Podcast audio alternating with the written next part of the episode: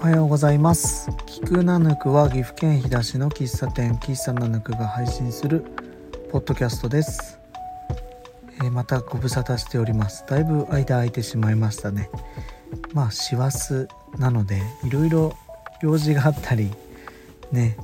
ありがたいことに少し忙しくさせてもらったりとかあって収録が全然できませんでした、えー、お待たせしている方見えたら申し訳ありませんでした。ね12月イベントが多くて今年はね例年に比べると忘年会とかいろんなイベントもあったりしたんで、まあ、そういうのに足を向けてみたりしてました。でもやっぱりコロナ以降だと思うんですけどまあグダグダ飲まなくなりましたね。年齢を重ねたってのもあるかもしれないですがもうこの時間に帰るって決めたら帰る。まあ、会が終わってなくてももう帰りの電車がこの時間にしかないってなったらその時間に帰る。まあその後もあるんですけど、まあ、僕らの住んでる町電車の数極端に少ないんで1時間に1本じゃ進まないんですよね。その8時55分の電車乗り過ごしたら次22時50分。で、えー、無人の駅に降りて街灯もないってなると結構積んじゃってるんでうん。なんかね歩いて帰ると死をちょっとちらつく死がちらつくってのがあるんで怖いんですよね。まあ名古屋に住んでた頃とかだったらなんとかして帰れるって感じあるんですけど街灯ないし川でかいしみたいな。側溝みたいな川がね大きいんでそこに落ちちゃったりとか。あとまあ懐中電灯とか持ってなかったら車にひかれるとか。あと熊とかねえー、まだこの間僕クマ見たんでびっくりしましたけど冬眠してなかったりするからうんいろんな危険があるから死を意識するんだったら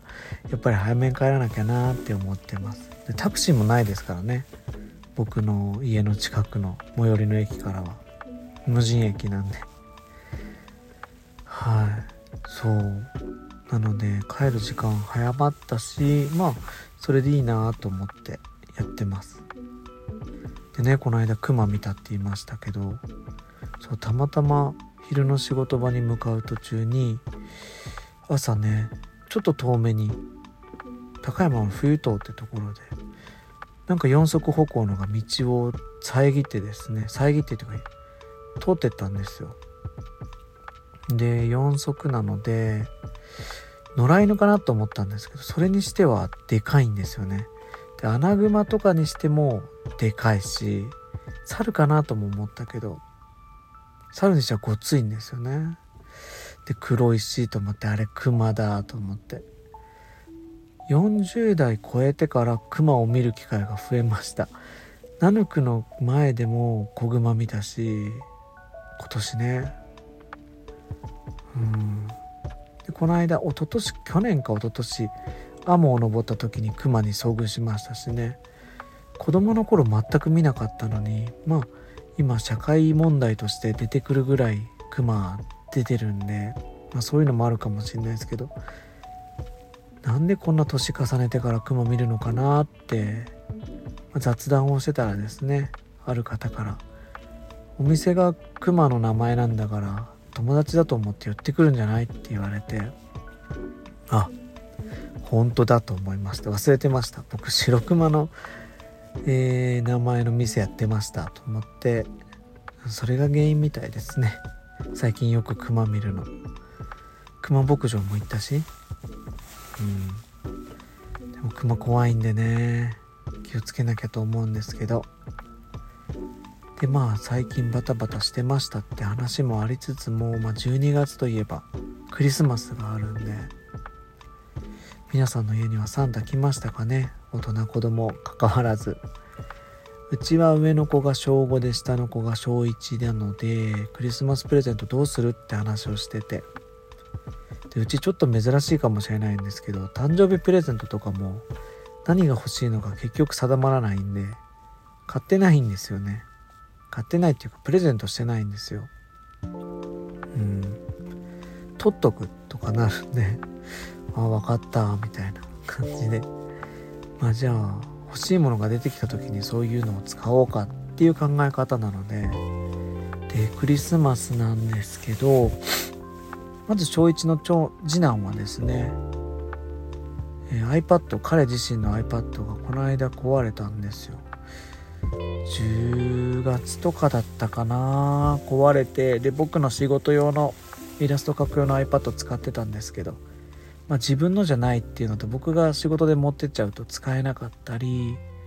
なんかね彼なりに自分のじゃないっていうのがあって iPad が欲しいって言ってて iPad 高いんですよね今円安の影響で。めっちゃ高くて。まあでもちょっと第9世代っていうちょっとね最新のじゃないやつで今僕が使ってるやつよりいいやつをねサンタさんにお願いしてカバーとケースもお願いしました、まあ、ちょっと高価なものにはなるんですけどさっき言った通りですね、まあ、ちょっと誕生日で使ってない分とかをちょっとこちらからも足させてもらってですね。で、まあ、サンタさんとの合作で iPad が手に元に届きました。喜んでました朝。で長男の小学5年生は少し早いかもしれないんですけど本人の希望でスマホが欲しいと言ってたので、えー、ちょっとねサンタさん契約はできないからちょっと今回は私たちがサンタさんの代わりに携帯を契約します。と言ってですね、えー、彼も生まれて初めてサンタさん経由じゃないクリスマスプレゼントということでスマホを手に入れました。でね金額いろいろ調べてたら、まあ、僕と妻がソフトバンクなんですけど、まあ、ソフトバンクで一番安いのだと月980円からスタートして6ヶ月目ぐらいから34ヶ月目ぐらいかな2000円ぐらいになって最終的には1年のうちに3000円台まで上がるって書いてあって高いと思って嫌だと思ってまだねそんなに携帯外で使わないですから、まあ、保険的な感じで使ってもらうし基本 w i f i で使う予定なのでギガ数もそんななくていいからっていうので Y モバイルにしました、え、ナヌクの電話が Y モバイルなので、まあ、それの親子携帯ってことで契約したらえー、家族割も含めて月1200300円かな。でギガ数もめっちゃ少ないし通話もお金かかるんですけど、まあ、こっちからかければいいし。あでも彼の携帯番号まだメモってないな。何番かメモってないんで、えー、ちょっと。うん。ちゃんと登録したいと思います。そんなことで彼は初めてのスマホを手に入れて、えー、喜んでましたね。iPhone は Y モバイルで売ってた中古の iPhone SE を9800円で買いました。状態も良くて何も問題ありません。なんか懐かしいなって思いながら。まあ小5でスマホってちょっとね早いんじゃないっていう意見の方もたくさん見えると思うんですが。もううちはね3歳の頃から iPad 触ってるし、まあ、僕らの価値観で早い遅い決めても仕方ないんじゃないかなって僕は思ったんでまあモテるんなら早めから触って慣れとけばいいんじゃない？みたいな。ちゃんとね制約とかはまあ最小限ですけどご飯の時触らんとか。うん。決めたりして、えー、使っていく予定です、ま、今まで使ってなかった人が急に使うとちょっと危険度もあるかもしれないですけどうちほんとちっちゃい時からそういうデジタルの部分での危険な話とかこれやっちゃダメとかいろいろつどつどやりながら一緒にやってきたんで大丈夫だろうって、えー、思ってる部分はあります。まあ何かあってもねそれはまあ起こりうることだったんじゃないのかなと思うのでまあ一緒にねデジタルの部分でうん一緒に歩んでいけたらと思いますしまあ彼らもねお年玉が控えてるんでお年玉で何か買っていいよって言ったんですけど特に欲しいものがないんで、まあ、物買う時に、まあ、僕がですね本当にそれこの家にあって、えー、ずっと使っていくイメージできるとかいやらしい質問をするんで彼らもそれが面倒くさいのか、うん、であの彼らのやってるねロブロックスっていうゲーム内の通貨ロバックスちょいちょいこのポッドキャストにも出てくると思いますけどそれをね、まあ、2000ロバックスっていうのを、えネットで買うと3000円ぐらいで買えるのかなカードを。それに返金してもいいよ3000円をっていう話がしたらそれはしたいやりたいって、まあ、要はメタバース世界での電子通貨ですね。に変換して使ってその中で好きに物買ったり、まあ、スキン買ったりスキンっていうかその自分のメタバース世界でのこう装備というかね見た目を変えたり。するためにお金使いたいってことなので。うん。やっぱりデジタルネイチャーはね生まれた時からインターネットがある世代の人たちはちょっと僕らとは違うところで考えてるとこあるかもしれないんでやっぱりね古い価値観でファミコンやってた僕らの価値観で言い悪いって簡単には決めれないなと思いつつも。うん。お年玉はそちらに使うそうです。あとは貯金するって言ってました。すごいなと思って。欲しいものがないとかお金に執着ないっていうのはちゃんとまあ身の回りに欲しいものがあるんですよね、まあ、満たされているというか。困らない、まあ、僕らの時を例えに出していいのか分かんないですけど。僕らの時ってファミコンが欲しいと人んち行ったらファミコンができるから嬉しいとか。プラモデル欲しいとか。なんか選べるものが少なくてテレビとかでやってるものがいいものとしてそれを買わせるような宣伝とかがいっぱいあってそれを持ってることがステータスみたいな社会のね感じもあったんですけど今って何もいっぱい選べるし手伸ばせば手に入るし売り切れててもネットで買えるとかあるから何に喜びを感じてるかって本当にね、えー、限定されてなくていいなって思います。満たされて贅沢だからって言っちゃう人もいますけど、まあ、僕はその満たされ方がそれぞれ違うっていう風になってるのは羨ましいなと思って見ていますね。でそんな僕がですね2024年。最後らへんに買ってよかったなって思うものがあるんですけど。この間ね思いつきで買ったんですけど、えー、僕前あのポッドキャストにお便りいただいてえー、雨音さんだったかな？と思うんですけどもらった中で今年買ったもので良かったのはジーンズスイッチですっていうのがあったのがずっと頭に残ってて、えー、ジーンズスイッチってあのメガネなんですけどサングラスのアタッチメントつけるとサングラスになるよっていう。付け替えなくてもメガネを付け替えなくても変えれるってやつなんですけど、まあ、僕あのー、そのお便りを読んだ時は過去のねえー、メガネがサングラスに変わっていってしまうメガネをつけてて、えー、新しい職場でサングラスに変わっていく自分のメガネをちょっと慌てて外したみたいな。エピソードをお話しした覚えがあるんですけど、まあ、あれがずっと頭に残ってますねいただいたお便り。でえっと言ってなかったんですけど今年の前半ぐらいにジーンズスイッチ買ってでサングラスのアタッチメントちょっと深めの色のやつをね買って使ってたんですよ、まあ、これは便利だなと思ってやってたんですがちょっとね何だろう暗すぎてそれつけたまま携帯見るとちょっとこう波打つというか。うん。なん見にくくて。嫌だなーって思ってたんですけど。ちょっと僕この間ねそれを薄めのを買ったんですよ。青いレンズのが欲しいなって思ったけど。青いレンズのやつ薄めなんで。買ったらめちゃくちゃ見やすいんですよね。で光も遮れて。で携帯も見やすいし。なんだろう。屋内入っても全然つけとける暗さ。で目も見えるからあっちからなんだろう話してる相手が僕の目も見えるんでそんなに怪しくないっていうか、うん、目が見えてるからやばさも減るというか。まあこれは個人の感想ですけど。があって、えー、それねアタッチメント買い直してよかったなって思いました。4000円ぐらいするんですけど気分でそれ変えれるんでうん。まあ、休みの日とかつけっぱなしでも全然いいぐらいの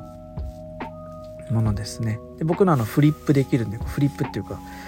えー、チャゲアスのチャゲ化ができるんですよね。サングラスの部分を上に上げれるんで。あんまやらないですけど。えってなるからうん。2024年最後ら辺に買ったいいものはそれですね。あと1回前で話してた加湿器につけるスマート何菓子電源のオンオフをうまくコントロールできるやつ買ったんですけど、まそれについてはうまく、えー、加湿器のね電源のオンオフとうまく連動してなくて消すことはできるんですけどつけるのが難しくて、えー、うまくいきませんでした。でもまあそのスマートスイッチは他のでも使えるんで今ちょっとね温存しときながら何かに使えないかなと思ってる次第でございます。あなんか一気に喋ったな。あと最近は夫婦でハマってるのが逃げ恥ですね。逃げるは恥だが役に立つっていう。あれいつのドラマなんだ？2010年代後半のドラマですか？すごい人気のあった。コロナ前のですけどね。何かの表紙に見るものがなくなっちゃっていよいよ見てみよっかって言って見たんですけどまあ面白いですね。面白くて夫婦でなんかキュンキュンしながら見てます。でも大事に見てみたいのであの1話ずつとか2話ずつ見すぎないようにあとお酒が進みすぎた時はちょっとやめようって言って覚えてないからっていうので大事に見てます。うん。なんで2023年の暮れにね、えー、っていうところで恋ダンスがちょっと流行ったりいつの時代の話なんだっていうのもあるんですけど。うん楽しく見てますね。あとねオープニングが毎回ダサいなって言って見てます。オープニング出るとダサーって言ってこれいつのドラマ？2000年代前半じゃないのかっていうような、うん、曲もね古いなって思いながら。でその後流れでなんか今回のダイジェストを流すんですよね。あの文化なくなってほしいんですけどそこはもう2人で早送りすると先に進みすぎちゃうんで最近はねわーわー言うって言ってわーあーわーって言って聞こえない見えないようにして10秒ぐらい黙ってますけどあの文化ね今ないのかな？なくなってほしい。こっから見るストーリー大体分かっちゃうじゃんっていううんね。なのがあります。そうなので今逃げ恥が流行ってるんですけどやっぱりコロナ前のねドラマなので今見るとうって思うところも多いんですけど、まあ、楽しく見ています。って感じかな。あとはナヌク。もう2023年も終わりますんであと2日営業したら終わりますんで、えー、来年もねよろしくお願いします。多分これ年内最後の配信になるのかな。あとは D 先生と一緒の配信してなかった、えー、ちょっとマッチ内予会ってのを近日配信する予定です。ちょっともうやっぱりこれ大事な回だからちゃんと配信しようと思って酔っ払ってる自分の話が聞き聞くに耐えれなくて配信をとどまってたんですけどもせっかくね参加してくれた D 先生やゆうこりんもいるのでえー、ちゃんとやりたいと思います。これはねお正月特番みたいな感じで。流そうかな。冒頭にちょっとこの回はこういう回ですってのだけオープニングだけ撮ってやろうと思うので楽しみにしといてください、え、2023年いろんなことがありまして新メニューもできたり新しい提供の仕方出たり由美子ちゃんとのスタッフの由美子ちゃんとの銃のこととか話そうと思ったんですけど今年あった。なかなかね話す機会もないぐらい忙しかったり環境が変わったりしたんで嬉しいなと思ってます。2024年はねちょっと僕がどんどん新メニュー考えたいなと思ってて、えー、カフェメニューをね今頭で考えてるのがあるのでそれを、まあ、自分で作って自分で出すっていう流れを作ってやったりしたいなって思うしナヌクで、えー、海外とかね東京行きたいなって思ってます。どうやったら東京行けるのかって東京に馴染みある人に最近よくヒアリングしてますので聞かれた人はこれのことかと思ってください。えっ、ー、と2024年は今ちょっと僕の中で決まってるのは前半はポークジンジャーっていうメニューですね。あれを1週間のメニューに変える予定です。ポークジンジャー美味しいんですけど2週間ちょっと出せるメニューじゃないのかもとか思ってて、え、1週間の提供にして食べたい方にその期間食べてもらうっていうような風にしたりとか。ちょっとメニューによってねこう変則していきたいと思います。そうこの間の m 1グランプリ僕 TVer の、えー、で追っかけで見ましたけど、えー、令和ロマンがグランプリ取ってたんですがなんかその背景にある話を後で読んだりしてすごくいいなと思ってその前に出てきた芸人さんのやったネタを見てこうネタを入れ替えるとか。でその自分たちが受けるっていうよりはなんかこの流れを生み出す前の芸人さんがやったネタ見てじゃあこのネタでいこうっていうのは自分たちの優勝はもちろんあるけどそうじゃないところで言うと、えー、この m 1自体がいい流れができてイベントとして成功するようにっていうような視点を持ってるみたいでそれすごくいいなと思って。僕らも メニュー無理やりかな？メニューとかもその出ていき方とか反響の見方を見ながらこうフレキシブルに変えていける？でまあそれが一時的なものじゃなくて全体を見据えたものってのができたらいいなと。思って無理やりつなげました。珍しく時事ネタみたいなのもね入れながらやってます。久しぶりに投稿するとこんな感じになるんですね。配信すると。うん。そんな感じかな。話したかったことはあそうだそうだすね。来年は沖縄に行きます、えー、家族旅行で3月か4月ぐらいに沖縄行くので、まあ、年末年始お休みを少し少なくしてるのもそのための貯金だと思ってます。なので、えー、ちょっとね3月4月5月6月ぐらいかな。で沖縄旅行に行くっていうので今貯金もしてるんで、楽しみだなと思います。竹富島に泊まってそこを拠点に生活したいなと。竹富の景色が好きなんですよね。うん。こんな感じですね。えー、っとナヌクは年明け4をやってますので年明けそば。そばって言っていいんだよな多分と思いながら。中華そばラーメンだって中華そばっていうし。年明けそばと、えー、行って、まあ、疲れた胃をね、えー、じっくり煮込んだ鶏ガラスープの美味しいやつで癒してもらえたらと思いますので新年も4日からよろしくお願いします。えー、キクナヌクでは皆様からのお便り募集しております。番組の感想ですとか、えー、ご意見とかこんなこと思いましたそれは感想ですねまあ質問、えー、お悩み相談お悩み相談はお悩みを書いた時点で消化されることがあるのでおすすめです。はい。あとは Spotify 等での評価もいただけると大変喜びます。聞いてくださってありがとうございました。終わりです。